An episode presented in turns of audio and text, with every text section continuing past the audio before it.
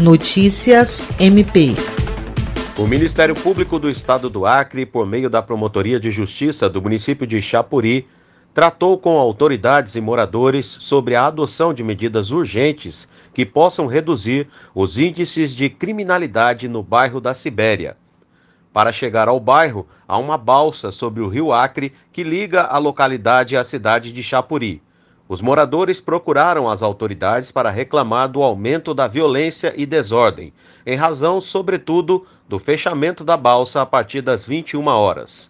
O promotor de justiça Juliandro Martins representou o órgão ministerial na reunião e, após ouvir os cidadãos presentes, cobrou melhorias na iluminação pública do bairro.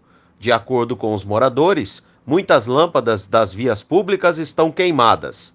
Ele ainda ressaltou a importância da intensificação das ações da Polícia Militar no bairro e anunciou que vai instaurar procedimento na promotoria, com o objetivo de provocar o Departamento de Estradas de Rodagem Deracre para que a balsa funcione ininterruptamente até as 22h30 e depois desse horário a cada uma hora.